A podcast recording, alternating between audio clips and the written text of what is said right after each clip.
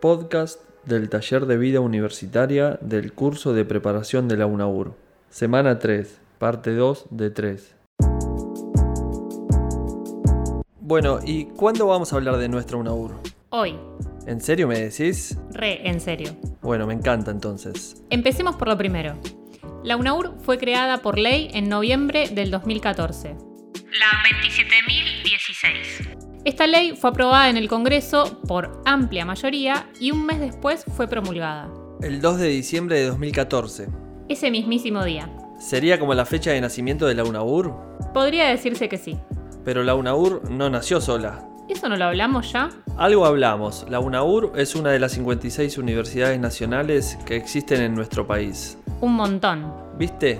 La UNAUR entonces inició sus actividades académicas en noviembre de 2015 y en ese momento tuvo una cantidad de ingresantes que confirmó que la comunidad de Hurlingham tenía expectativas enormes en la nueva casa de estudios. O sea que en la primera inscripción se anotó mucha gente. Un montón, y cuando una universidad comienza, comienza con un estatuto que dice cuáles son los principios y los objetivos de esa universidad. ¿Vemos cuáles fueron los principios de la UNAUR? Dale. Artículo 2. La universidad tiene como misión contribuir al desarrollo local y nacional, es decir, de Hurlingham y también de todo el país. Y lo hace produciendo y distribuyendo de manera equitativa conocimientos e innovaciones de la ciencia y la tecnología. La universidad se compromete con dar una formación de excelencia y, al mismo tiempo, inclusiva, es decir, que todos puedan acceder, permanecer y graduarse. Artículo 3. La universidad asegurará la libertad académica, la carrera laboral de sus trabajadores y la participación de todos los miembros de la comunidad universitaria en la gestión democrática de su gobierno. La universidad promoverá la convivencia de las diversas corrientes, teorías y líneas de pensamiento en una búsqueda permanente de la excelencia académica, es decir, que podamos pensar distinto y enriquecernos entre todos. Artículo 5.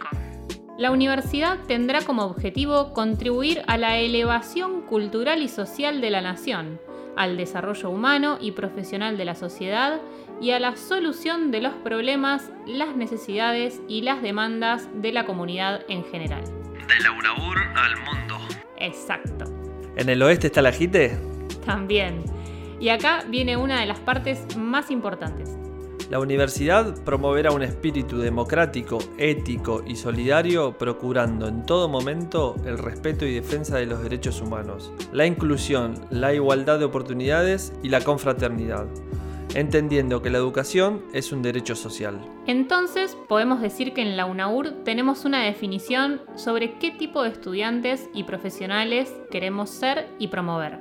Sí, eso pone a la universidad dentro de un proyecto político, social y colectivo. La UNAUR busca formar graduados y graduadas que contribuyan al desarrollo económico sustentable y al progreso social y cultural de toda la sociedad profesionales solidarios y con conciencia de las necesidades y particularidades locales y nacionales. ¿Es decir que no estudiamos solamente para nosotros mismos?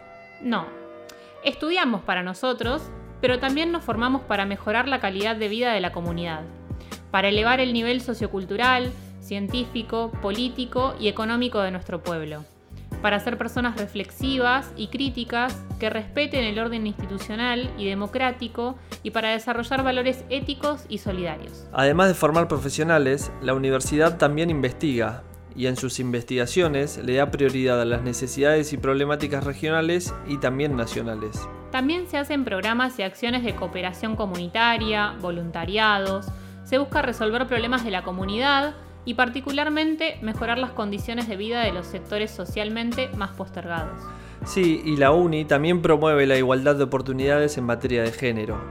Promueve la cultura de pensadores y también de artistas locales, nacionales, latinoamericanos y populares. Esto se hace a través de seminarios, materias, homenajes, talleres, concursos, premios, etc. Ah, pero en la universidad pasan un montón de cosas. ¿Viste? Y uno que pensaba que venía a estudiar nada más. Bueno, después de tanta cháchara, ¿vamos a hablar de cómo está organizada la UNAUR? Para, ¿cómo tanta cháchara? Es re importante lo que venimos hablando. Bueno, es verdad. Y también es importante conocer cómo está organizada la UNI, porque al principio puede ser un poco confuso. Sí, hablemos sobre la estructura académica de la UNAUR. Habrán escuchado que hay universidades que tienen facultades, otras tienen departamentos. Bueno, las universidades tienen el poder de elegir su forma de organización académica. La UNAUR está organizada en institutos. Dentro de cada instituto están agrupadas las distintas carreras. O sea, cada instituto tiene una dirección y cada una de las carreras también tiene una dirección que se encarga de la planificación y del armado de la carrera. Una de las cosas lindas de la UNAUR es que van a encontrarse con los directores y las directoras dando clases, a la par del resto de los equipos docentes. Para ser docente en la UNAUR se pasa por un proceso de concurso o de evaluación donde se tiene en cuenta la formación de grado y posgrado, los antecedentes docentes, la investigación.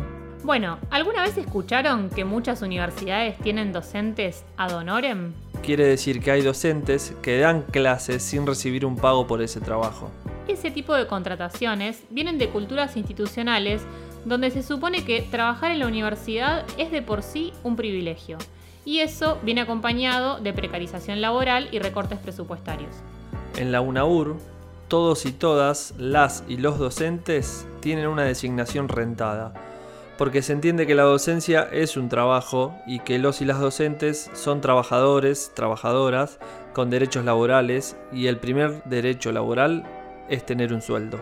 También en la UNAUR está la figura del estudiante asistente, que es un cargo por el que pueden concursar los y las estudiantes y también tiene una designación rentada. Bien, en resumen, los equipos docentes concursan sus cargos y todos son rentados, incluso los de estudiantes asistentes. Las carreras tienen una dirección y están agrupadas en institutos que también tienen una dirección. Excelente. Bueno, ahora que ya conocimos la estructura académica, vamos a conocer cuáles son los órganos de gobierno de la universidad.